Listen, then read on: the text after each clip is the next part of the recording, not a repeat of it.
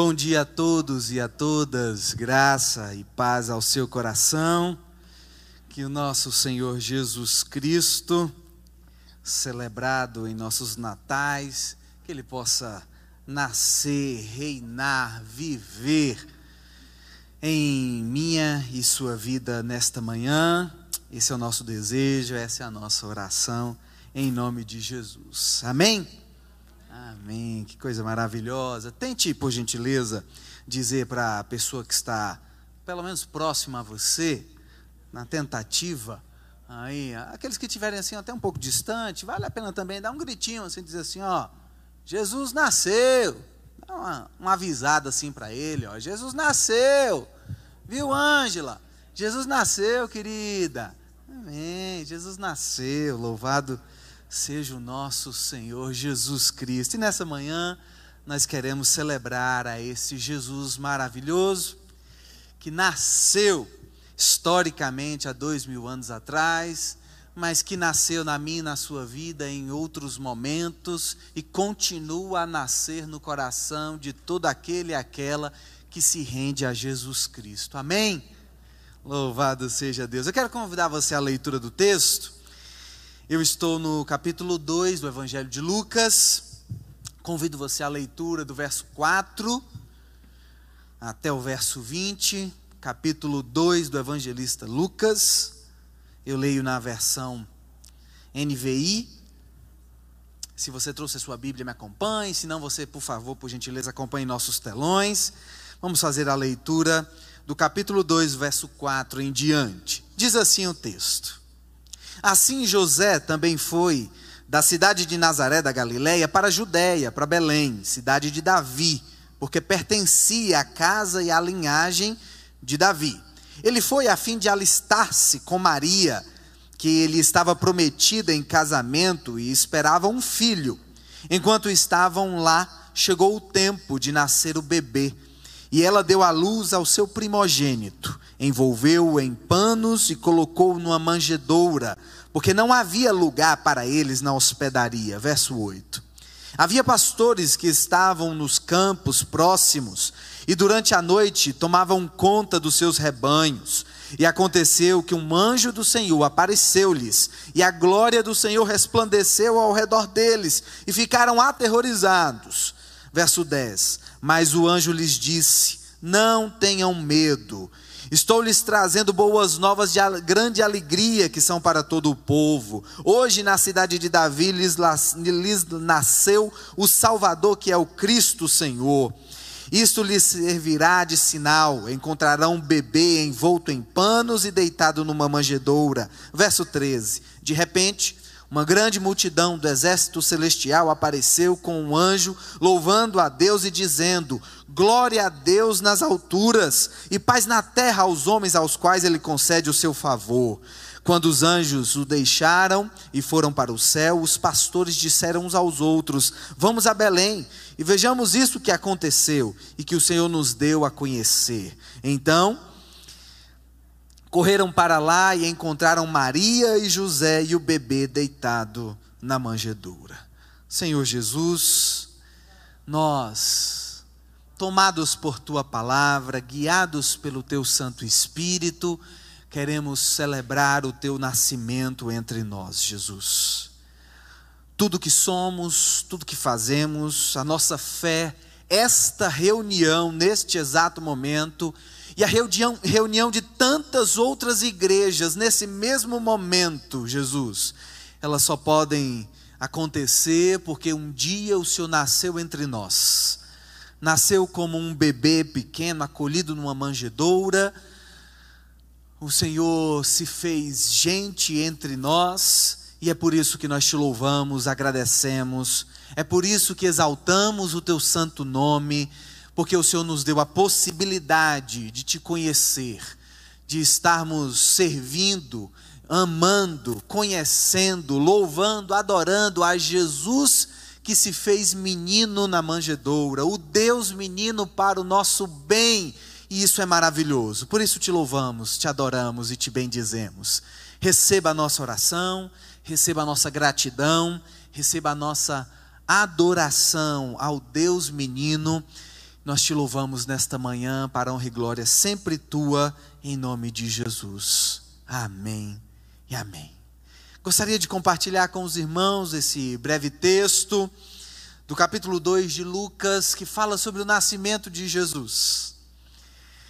O nosso evangelista Mateus fala sobre uma perspectiva mais da pessoa de José, esposo de Maria conta os sonhos que José teve e a comunicação do anjo para José. Em Lucas, nós temos a anunciação do anjo a Maria. E ele, Lucas conta para nós a história da viagem de José e Maria de Nazaré para a cidade de Belém, onde eles poderiam se alistar. Maria, no, no texto anterior a esse, estava exatamente no seu momento de encontrar-se com o anjo Gabriel e este lhe anunciar o nascimento, a vinda do Messias.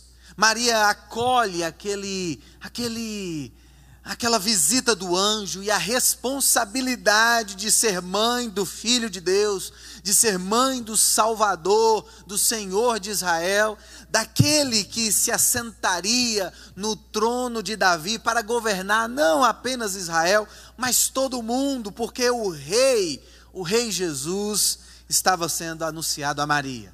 No capítulo 2, nós temos exatamente aqui a leitura do anúncio do nascimento de Jesus. E isso acaba me intrigando de alguma forma, e eu gostaria de partilhar com você sobre ah, pelo menos quatro elementos desse Natal de Jesus.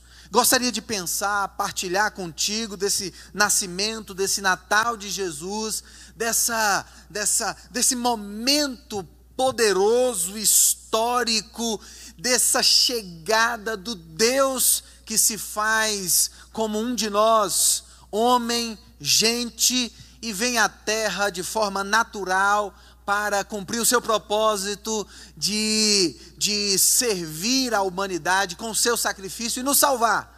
Mas antes da salvação, antes do milagre da cruz, antes do sangue ser derramado, foi necessário ele chegar, ele vir. E é por isso que celebramos o Natal. É certamente que as duas festas cristãs mais importantes, a Páscoa, que celebra o sacrifício de Jesus, mas também o Natal, que celebra o seu nascimento, a sua chegada. Gosto sempre de pensar que a Páscoa não seria possível, Mércia, se antes disso não houvesse o Natal, a chegada, o nascimento a vinda do Messias, o menino acolhido na manjedoura, visitado pelos pastores do campo, visitado posteriormente pelos magos, que o pastor Simvaldo acabou de fazer também menção ah, dos magos que visitaram a Jesus, não seria possível a nossa fé. Este nosso encontro de domingo pela manhã, não seria possível as nossas orações, não seria possível uma religião construída há dois mil anos, chamada de cristianismo, se antes um Deus não escolhesse ser menino nascido entre nós. O Natal é para nós o início de tudo, e há alguns anos atrás, eu falava e pregava na comunidade sobre esse Natal que começa inclusive na eternidade. Não apenas ali no nascimento físico de Jesus, mas no momento em que Deus, o Espírito Santo, Jesus decidem criar os seres humanos e conviver inclusive com a possibilidade do pecado do ser humano e então ah, estabelecer o amor gracioso de um Deus que escolheu nascer, viver, sofrer, morrer e ressuscitar por todos nós. E hoje gostaria de pensar com você sobre um Natal de Jesus que é um Natal gentil, que é um Natal de alguém que, que chega de forma cavalheiresca, alguém que chega de uma forma muito singela. Alguém que chega, que se anuncia, que chega ao mundo de uma forma não imaginada e esperada por todos nós.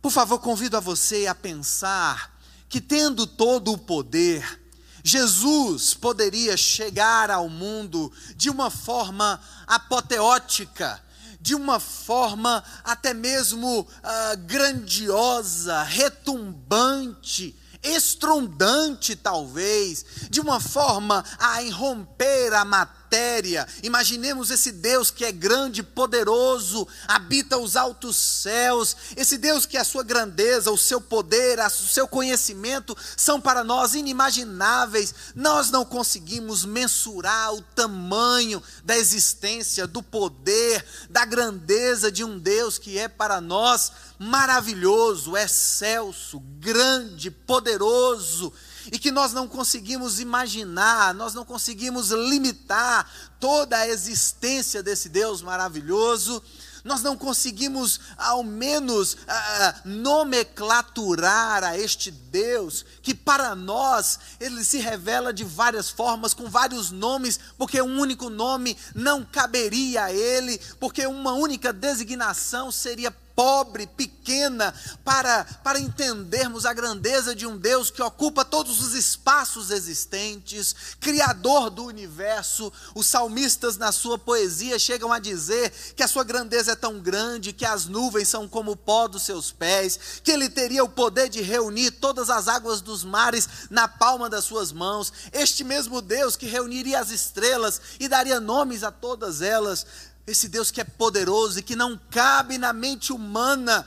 Se nós fôssemos contar essa história do nosso jeito, certamente que iniciaremos eh, essa história com, com, ah, com, com uma história de um Deus que rompe a matéria, que chega na existência humana, que chega na história de uma forma, ah, de uma forma muito grande, poderosa de uma forma que todo o mundo o visse, de uma forma que a natureza se curvasse aos seus pés, que os homens reconhecessem a sua grandeza, porque nós não estamos falando de um rei qualquer, nós estamos falando do rei Jesus, um rei poderoso, o dono de tudo, de todas as coisas, pelo poder da sua palavra, palavra que é ele mesmo, logos de Deus, ele criou todo o universo com apenas uma menção de Deus dizendo haja luz, uma grande explosão acontece e o mundo material começa a existir e todas as coisas começam a ter a sequência da sua existência e dispara-se então um processo evolutivo maravilhoso é, de criação de Deus do universo e das nossas existências, das nossas vidas. E se fôssemos contar a história desses Deus chegando à terra, certamente que contaríamos de uma outra forma. Certamente que nós, nós colocaríamos um pouco mais de glamour, um pouco mais de luzes, um pouco mais de atenção. Certamente que gostaríamos que Jesus chegasse à terra de uma forma, de uma forma exuberante, e que ele merecia, em que todos se curvassem, e não apenas os pastores, e não somente aqueles animaizinhos que a gente imagina ter na cena do nascimento de Jesus. Porque o texto não fala que ele nasce numa estrebaria, mas o fato de ser acolhido numa manjedoura, que significa um coxo para a alimentação do gado, das ovelhas, dos cavalos, dos bois, talvez, dar a menção, dar uma sensação para nós que ele nasce neste lugar de acolhimento dos animais. É por isso que nos nossos presépios a gente tem as ovelhinhas, nós temos os burrinhos, nós temos as vaquinhas, porque o texto fala que ele é acolhido numa manjedoura. Certamente que se nós fôssemos contar essa história, as pessoas presentes ou os seres presentes não seriam os animaizinhos. Seria uma plateia enorme grande, de pessoas importantes.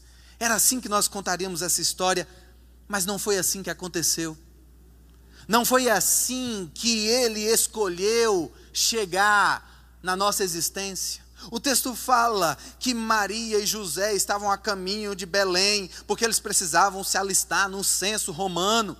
E quando eles estavam chegando a Belém, é, Maria sente as dores do parto, começa a se incomodar e não tem lugar nas hospedarias, não tem lugar ah, nos lugares convencionais para abrigar Maria. E ela então dar à luz, não se sabe exatamente onde, talvez na estrebaria, mas Jesus é acolhido nessa manjedoura num lugar simples. E agora é o Deus menino chegando a nós de uma forma singela, de uma forma gentil, de uma forma não apoteótica, de uma forma tranquila. Não é alguém que mete o pé na porta e de forma violenta chega a nós. Não, é um rei verdadeiro que C.S. Lewis vai fabular a sua chegada, dizendo que Jesus é como um rei verdadeiro que desembarca e chega nas suas terras, mas como um, alguém disfarçado. Disfarçado, talvez de mendigo, talvez de alguém não muito importante, convidando a todos nós para uma sabotagem. É assim que ele chega, sendo o rei do universo, sendo o senhor de tudo e de todos, ele chega na forma de um bebê, de um menino, de uma criança que eu estou vendo no colo da mãe, logo ali. E a criança, ela guarda, ela guarda as, as possibilidades, ela se revela com fragilidade, com impotências, com ingenuidade, com dependência. É assim que Jesus chega. Não é da forma como nós gostaríamos, como nós, nós imaginávamos, não.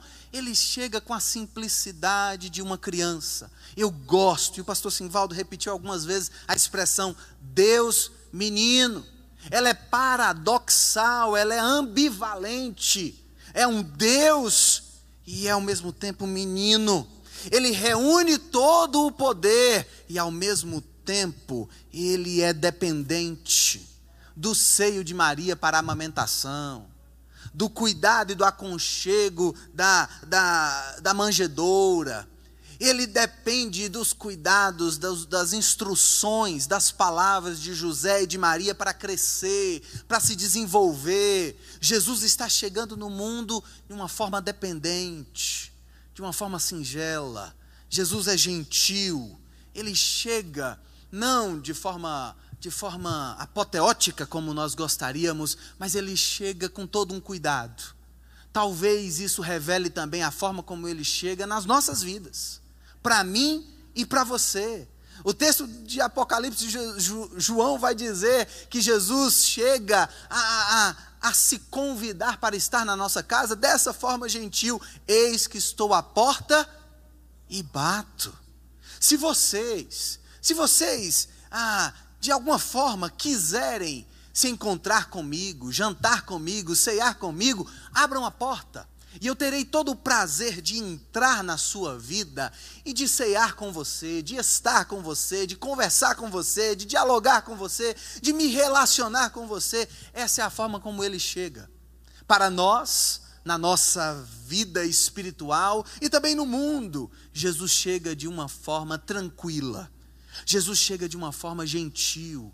Jesus chega de uma forma, de uma forma ah, ah, cavalheiresca, como um gentleman que é, como alguém que respeita as nossas individualidades, como alguém que não violenta as nossas vidas, nem o nosso coração, nem a nossa vivência, nem as nossas experiências, mas como alguém que entende que o relacionamento só vai existir se ele for de mão dupla se nós abrirmos as portas do nosso coração, das nossas vidas, da nossa alma, do nosso tempo, das nossas emoções para Ele e permitirmos que esse relacionamento exista, coexista com a minha vontade e com a vontade dEle, é assim que Ele chega para nós.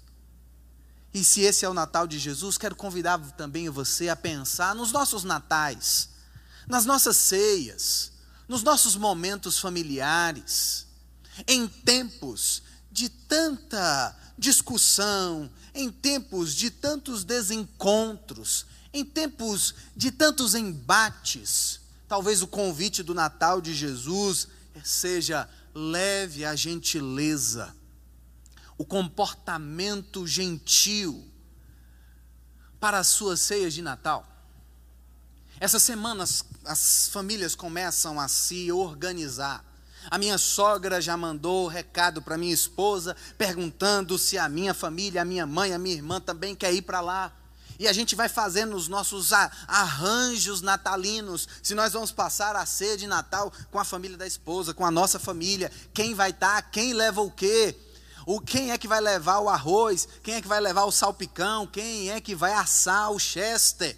Quem é que vai ornamentar? Como é que vão ser as brincadeiras? Vai ter amigo secreto? Não vai ter amigo secreto. Vai ter aquela bagunça de presentes trocados, roubados. Nós vamos ter todo esse momento. Onde vai ser a ceia? Vai ser na casa de Fulano, vai ser na casa de Beltrano. E a confusão depois para arrumar quem lava os pratos. Nós vamos começando a nos organizar essa semana. Porém, eu gostaria de convidá-los a mais do que a organização das coisas, que pensemos também na organização dos relacionamentos, dos encontros. Como vai ser? Como é que Jesus chega no seu Natal e como nós podemos chegar diante das outras pessoas? Como nós podemos nos comportar? Talvez gentileza, Lia, seja uma palavra necessária para os tempos de hoje.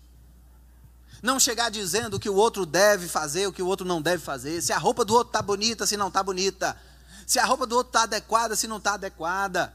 Se a árvore está bem montada ou se a árvore não está bem montada. Ainda hoje pela manhã, minha esposa estava olhando o Instagram e viu uma foto de alguém postada e a árvore desse alguém, a árvore não estava bonita, não, Mércia. E ela falou assim: vixe, que árvore esquisita. E a gente vai avaliando a vida dos outros, a casa dos outros, as ornamentações dos outros. E a gente dá like ou a gente não dá like. A gente chega na casa e a gente diz que está bonita ou diz que não está bonita. Mas talvez o Natal de Jesus esteja nos convidando à singeleza, à gentileza e a relações mais afetuosas. E não chegar com o pé na porta, dizendo para o que veio, estabelecendo as suas vontades, os seus esquemas. Tem que ser assim, tem que ser assado. Tem que fazer assim, tem que fazer assado e talvez a gente mereça, nesses tempos difíceis, que a gente tenha mais cumplicidade, que a gente tenha uma maior capacidade de olhar para o outro como semelhante.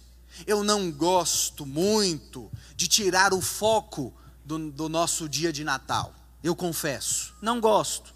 Não gosto de chamar Natal de o dia das famílias, de chamar Natal de ah, ah, ah, o dia de trocar presentes. Eu não gosto muito dessa coisa. Respeito. Eu entendo que também é para isso. Eu entendo que pode ter árvore. Eu não me importo com os presentes. Não me importo com Papai Noel. Eu não me importo com nada disso. Mas não gosto que o foco seja seja ah, desvirtuado. Gosto de pensar nesse dia como o dia do nascimento do meu Salvador. Eu gosto de fato de rememorar, eu gosto de fato de celebrar, eu gosto de, de cantar canções, eu gosto de, de pensar que a minha fé tem nascimento nesse dia. E se um dia, Pastor Sivaldo, eu tivesse a lã, a oportunidade de encontrar uma lâmpada mágica, sabe aquelas lâmpadas mágicas? Que a gente esfrega e sai um gênio assim da lâmpada mágica e diz assim para você: ah, posso lhe conceder três desejos. O meu primeiro desejo, Dulce, sabe qual seria? Eu queria ser um cabrito. Eu queria ser um cabrito em uma certa estrebaria na cidade de Belém há dois mil anos atrás. Ah, como eu queria assistir esse dia. Ah, como eu queria estar lá. Ah, como eu queria contemplar o nascimento do meu Salvador. Ah, como os meus ouvidos gostariam de ouvir o choro daquela criança divinal. Ah, como eu gostaria de contemplar o nascimento do amor, da esperança, da vida. Ah, como eu gostaria de ver, de presenciar Maria acalentando Jesus pela primeira vez em seus braços. Ah, como eu queria tocar naquela, naquela manjedoura, aquela que acolheu o meu Salvador. Isso para mim é mágico, irmãos. Eu, eu, eu, eu, eu, eu imagino esse momento como um momento tão especial da minha fé. E é um momento de singeleza e de gentileza que Jesus chega na minha, na sua vida e na nossa história. E quem sabe Ele também nos convida para que as nossas relações, os nossos natais, as nossas ceias, as nossas convivências familiares, elas sejam baseadas no amor e no afeto, na esperança, no cuidado, na ternura que aquele dia especial revelou para todos nós. No Natal de Jesus, nós temos também um convite à simplicidade. Gosto de falar e gosto sempre de pensar que esse nosso Jesus poderoso, Esse nosso Jesus que poderia ter nascido no castelo do rei Herodes, no castelo de César, esse nosso Jesus que poderia ter nascido em um berço de ouro, esse nosso Jesus que poderia ter tido o maior luxo que um ser humano possa ter nessa nossa vida terrena, esse nosso Jesus escolheu nascer acolhido de uma manjedoura. Eu insisto, manjedoura é um coxo para alimentação do gado. Quem já foi na roça aqui? Quem já viu um coxo? Você sabe o que é um coxo? Sabe? Sabe, Messinha? Sabe? O coxo para a alimentação dos animais onde se coloca ração, comida para o gado, onde se coloca comida para as ovelhas. Aquele é um local inapropriado para uma criança ser acolhida, mas Jesus tinha capacidade de transformar os elementos que possam ser inapropriados em elementos apropriados. Olha que coisa interessante, se é muito provável que o dia do nascimento de Jesus não seja o dia 25 de dezembro. É muito provável. Não é essa a data. Nessa data, no território de Israel, estaria com um frio muito grande, nevando inclusive, e não seria um tempo apropriado para se estabelecer um censo, para que as pessoas viajassem. Não seria um tempo apropriado. Essa é uma data escolhida durante a formulação da fé cristã, e a gente não tem problema com isso, sabe por quê? Se Jesus transforma um coxo de alimentação que é sujo para um lugar que possa receber a esperança, Ele transforma as datas, Ele transforma os dias, Ele transforma a sua casa, a minha casa, a minha vida, a sua vida, o meu coração, o seu coração. Ele tem a capacidade de transformar, de ressignificar, de mudar. Está tudo bem, está tudo tranquilo. O fato é que Jesus nasce na simplicidade de uma cocheira, na simplicidade de um curral, na simplicidade de uma manjedoura ele tendo o poder de nascer em qualquer lugar, ele tendo o poder de ser revelado em qualquer espaço, com todo luxo, com toda grandeza, ele escolhe nascer de forma simples. Ele escolhe a simplicidade da vida, ele escolhe a humildade, ele escolhe a capacidade de reconhecermos que, mesmo tendo o valor que nós temos, nós podemos escolher, inclusive, ser menos do que somos, só para comunicar algo às outras pessoas. Para comunicar que nós estamos dispostos, a comunicar que nós estamos a, que nós estamos à disposição, comunicar que a simplicidade de Jesus é um convite também para a nossa simplicidade. E aqui eu não estou convidando, fazendo um convite à pobreza, mas à simplicidade. O convite não é para nos despirmos do que temos e sermos franciscanos. Não, exatamente. Se você quiser fazer isso, será muito bem-vindo. O reino de Deus tem a ver com essas coisas também. Mas se não, não tem problema. Mas o convite é para simplicidade. Podendo ter tudo, nós também temos a capacidade de, de dialogar com aquilo e aquele que não tem nada. Com aquilo e aquele que é desprovido Jesus, sendo o rei de todo o universo, ele tem a capacidade de escolher a simplicidade de nascer e ser acolhido numa manjedoura. E que esse seja também um convite para nós. Quero sempre relacionar o nascimento de Jesus, um momento histórico, com as nossas vivências dos dias de hoje. Quero sempre pensar no dia do nascimento, nos elementos que compõem essa cena e trazer para o nosso Natal, a sua ceia, essa nosso, esse nosso encontro de família. Quem sabe a simplicidade de Jesus também não seja um convite à nossa simplicidade. José e Maria eram pessoas pobres. Apesar do texto dizer que eles procuraram uma hospedaria, não significavam que eles eram ricos, não, eles eram pobres mesmo. Sabe por quê? Porque o rico, de fato, não passa aperto num momento como esse. O rico tem a capacidade de molhar a mão do garçom, de molhar a mão do gerente, do atendente, do responsável, da pessoa lá do governo, da repartição, de qualquer lugar, e as coisas acontecem quando o dinheiro vai na frente. Se José e Maria fossem ricos e importantes, pastor Simvaldo, eu aposto que teria lugar em qualquer estrebaria. os donos das estrebarias expulsariam já quem já estivesse lá só para colocar Jesus, Messia, da pousada. Com certeza, da hospedaria. Eles expulsariam só para ter Jesus, só para ter um alguém importante, alguém com recursos. Não, José e Maria eram pessoas simples que procuraram um lugar adequado para Jesus nascer, não encontrando Jesus, Jesus nasce na simplicidade. De vez em quando é assim também conosco.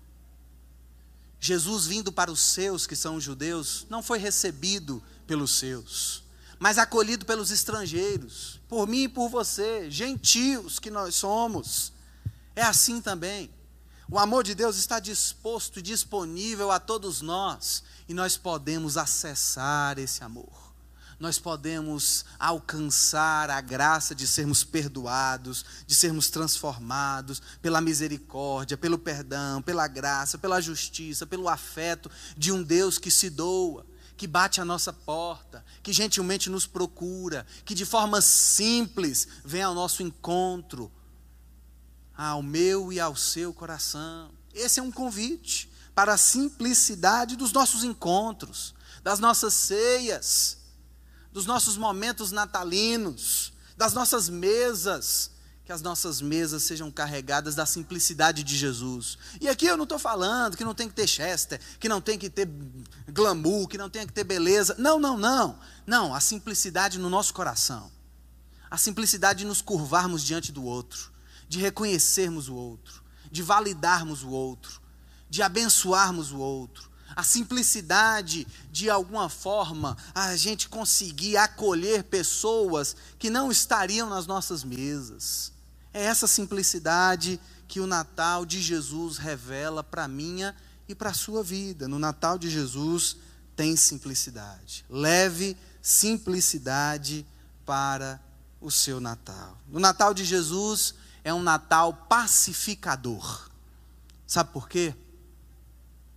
Porque todos os processos de sequenciamento de governos, de autoridades, durante toda a história da humanidade, normalmente ele vem com movimentos violentos. É assim. É assim quando o Estado de Roma subjuga o povo de Israel. Eles vêm com autoridade, com poder, com violência. Eles não perguntam: vocês querem que nós entremos em suas terras, tomemos posse de tudo e controlemos vocês? Eles não perguntam. Eles simplesmente invadem. Eles são violentos. Foi assim nos cativeiros que Israel passou. Os assíricos e os babilônicos arrancaram o povo de Israel da terra de Jerusalém, da terra da Galiléia, da Judéia e levaram para a Babilônia. O Antigo Testamento está cheio de momentos saudosos desse povo, tendo saudade da terra de Jerusalém, arrancados violentamente dos seus lugares. Violência.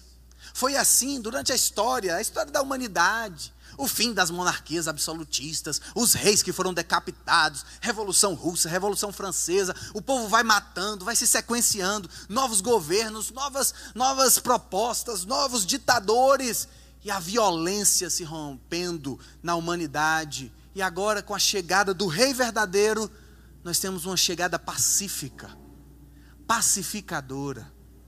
Os pastores estão no campo, pastoreando as ovelhas, e de repente um anjo aparece, e eles ficam com medo. O texto diz que eles estavam temerosos, assustados, aterrorizados, e a primeira coisa que o anjo diz aos pastores que estavam no campo é: não tenham medo. Não tenham medo. A chegada, a anunciação de Jesus é uma, che uma chegada pacificadora. Jesus é o Rei da paz. O reinado de paz está chegando. O príncipe da paz, como o Velho Testamento o chamara, ele está chegando. Jesus é o príncipe da paz. É um reinado de pacificação, não é um reinado de violência, não é um reinado conquistado pelas espadas, pelo sangue, pelo poder, pela autoridade, é um reinado da pacificação. Ele estabelece o seu poder a partir a partir a partir da paz e não da força e nem da violência. É o shalom de Deus sendo estabelecido. A palavra para paz no hebraico é shalom, mas ela não significa apenas paz, ela fala de um estado que nós não conhecemos, porque ele não é humano, mas de uma paz celestial, mas de uma paz na, no padrão da, da eternidade, no padrão dos céus, não paz como nós conhecemos um exército de paz chegou em determinado país, a guerra cessou e agora tem paz. Não, essa paz dos homens que nós acreditamos, que nós pedimos, fazemos cartazes, mais paz, o fim da guerra, fim da violência, essa paz que nós achamos ser possível em parâmetros humanos, ela é pequena, ela é falível ela tem um tempo, infelizmente, para acabar. Basta mais algum maluco, ditador, tirano, querer com a força e com a violência subjugar alguém e essa paz, ela vai embora. Mas a paz que o príncipe da paz vem trazer, ela tem aspectos eternos ela não depende do meu e do seu esforço, mas ela depende do reinado de um Deus que é controlador de todas as coisas. É uma paz muito mais interna do que externa. É uma paz muito mais dos nossos corações do que de um Estado, de, uma, de um governo ou de qualquer coisa do, do tipo. É o príncipe da paz que pode reinar em nossos corações e produzir paz mesmo em meio à guerra, às lutas, diversidades e problemas que nós possamos atravessar e enfrentar. É um Jesus pacificador que tem a capacidade de entrar nas nossas histórias e de promover a pacificação dos nossos sentimentos, dos nossos pensamentos, na confusão das nossas mentes, na turbulência dos nossos sentimentos. Ele tem a capacidade de soprar paz e de tranquilizar o nosso coração. É assim que ele chega. Ele não chega com violência, ele não chega com grito, com pontapé, ele chega anunciando paz. Ele chega de alguma forma bastante pacífica. E mais uma vez eu convido a você convido a você para termos um comportamento pacificador nas nossas ceias de Natal. Convido a você, nesses tempos delicados, em que conversar sobre política pode virar uma confusão grande, em que conversar sobre temas delicados pode virar uma confusão grande nas nossas famílias, conversar sobre a, a, as, a divisão da herança, dos bens, pode virar uma confusão. Como cuidar dos nossos idosos? Ele fica na casa de quem? Quem vai cuidar? Quem paga o cuidador? Como é que vai ser as contribuições? Assuntos delicados que acabam virando confusão das famílias. Nós vamos nos encontrar na próxima sexta-feira. E nós precisamos estar preenchidos do shalom, da paz, da pacificação, da, da, da, do príncipe da paz que tem a capacidade de mediar conflitos, de dissipar contendas, de solucionar problemas, de alguém que se coloca entre as dificuldades, os problemas, os desacertos, as confusões e as pessoas para pacificar as relações.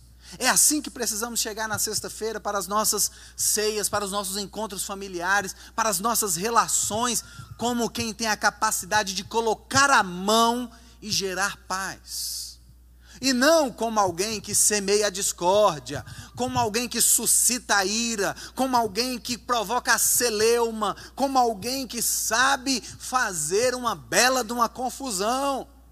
Sabe aquela pessoa nas nossas famílias? Sempre tem um que sabe fazer uma pitadinha assim para poder gerar uma confusão, uma bagunça, sabe suscitar uma conversa de antigamente que gera mágoa, tristeza, dor em alguém. Sabe aquelas pessoas que, ah, que chegam nos ambientes e acabam provocando aquele constrangimento, que sejamos o contrário de tudo isso. Que tenhamos a capacidade pacificadora do Jesus que nasce e o anúncio da sua chegada é paz na terra aos homens a quem ele concede o seu favor. Não tenham medo, sejam apaziguados, sejam pacificados, com a paz, o shalom, a capacidade de um Deus que nasce, que reina não pela violência, mas pela paz. E que sejamos que seja assim também os nossos encontros e a nossa vida e as nossas ceias e as nossas reuniões familiares e as nossas relações de trabalho e no, a nossa postura de vida como alguém que olha para a vida imbuído, preenchido de um Deus menino que nasce como príncipe da paz para reinar com paz no mundo. E que sejamos esses embaixadores da paz, não da paz mundial, mas da paz celeste. Da paz de um Deus que se revela a mim e a você de forma gentil, de forma simples, generosa, pacificadora, que tem a capacidade de chegar e não provocar celeumas, brigas, contendas, confusões, desacertos, mas como alguém que chega nas nossas vidas e soluciona conflitos. Gente que tem a capacidade de convidar um lado, de convidar o outro lado, sentados de mãos dadas, dizer assim: vamos conversar Vamos dialogar. Vamos conciliar. Esses dias eu estava conversando com um casal que passava por uma crise bastante grande em seu casamento, e é muito comum quando nós estamos aconselhando, cuidando, conversando de um casal que está em crise, e eles começam a se alfinetar, a se degladiar e apontar os seus erros. E eu fiz um convite a eles: nós vamos conversar, e vocês não vão dizer o que vocês acham ruim no outro, o que o outro faz de errado. Eu quero convidar você a contar como você se sente quando o outro faz isso ou aquilo. Fale apenas de você. Não fale do outro, não aponte o outro, não use a expressão ele, não use a expressão ela, não fale o nome dele, não fale o nome dela, apenas diga como você se sente com isso ou com aquilo. Como é que a gente tem a capacidade de convidar ele e ela de mãos dadas para conciliações? Quando é que nós vamos encontrar a capacidade pacificadora de mediar esses conflitos? Quando é que nós vamos convidar pessoas para o um encontro, para a conciliação? para se acertarem e não para se afirmarem e dizer: você que está errado, eu que estou certo, tem que ser assim, tem que ser assado. Momentos de guardas baixadas, armas ao chão, corações dispostos à conciliação. Quem vai fazer esses convites na nossa ceia de Natal? Aquele tio e aquela tia que estão brigados por causa dos assuntos mais delicados da família. Aquele e aquela que se ofenderam durante o ano por causa de um assunto ou de outro, de uma situação ou de outra. Aquela briga terrível que teve na sua família, que você acha que aquilo não vai mais ter conciliação, quem será o apaziguador, o pacificador, que pegará na mão de um, na mão de outro e que convidará a conversa ao diálogo? Não para se afirmarem e dizerem quem está certo, mas para dizer como se sentem, o que estão dispostos a abrir mão, a perdoar pela relação. É isso que o Natal de Jesus está nos convidando a fazer, porque ele chega anunciando, dizendo e convidando paz aos homens e mulheres a quem ele concede o seu favor. Esse é o nosso Jesus que está nascendo de forma pacífica entre nós e não violenta. Para finalizar, o Natal de Jesus é essencialmente inclusivo. No Natal de Jesus não estavam presentes os ricos, poderosos, celebridades, os bonachões da época. No Natal de Jesus não estavam incluídas as pessoas mais importantes e poderosas da sociedade. Naquela cena não estavam ali ah, ah, os, os, aristocratas, as pessoas da casa de César, as pessoas do palácio de Herodes, não estavam ali os líderes religiosos, não estavam os líderes do Sinédrio, Anás, Caifás, nem estavam ali, apesar de já serem já nascidos ah, provavelmente nesse, nesse tempo, mas eles não estavam ali no nascimento de Jesus não tinha representação religiosa, não tinha representação política, não tinha representação dos poderosos, dos ricos, dos magnatas, eles não estavam ali. Quem estava provavelmente no nascimento de Jesus, nem os reis magos não estavam no exato momento do nascimento de Jesus. Há uma confusão na nossa mente. Os reis magos eles chegam só depois. No presépio e na cena de Natal a gente coloca os reis magos, né? Mas é muito provável que eles só chegaram alguns meses depois do nascimento de Jesus. Os pastores foram convidados. Os pastores que estavam no campo à noite foram convidados para o nascimento de Jesus. O anjo chega para os pastores no campo, mas não chega para Herodes no palácio. O anjo chega para os pastores no campo, mas não chega para os líderes religiosos. Os anjos chegam e proclamam a glória de Deus para os simples pastores da noite gente desacreditada, desmerecida da sociedade, porque os pastores eram pessoas assim, desacreditadas. Hoje, na nossa sociedade, quando a gente fala de pastores, a gente lembra de pessoas ricas, poderosas, homens que são, ah, que são paparicados muitas vezes. Mas quando se falava em pastores na sociedade de Israel, eram cuidadores de ovelha. Gente, gente de segundo, terceiro, quarto escalão.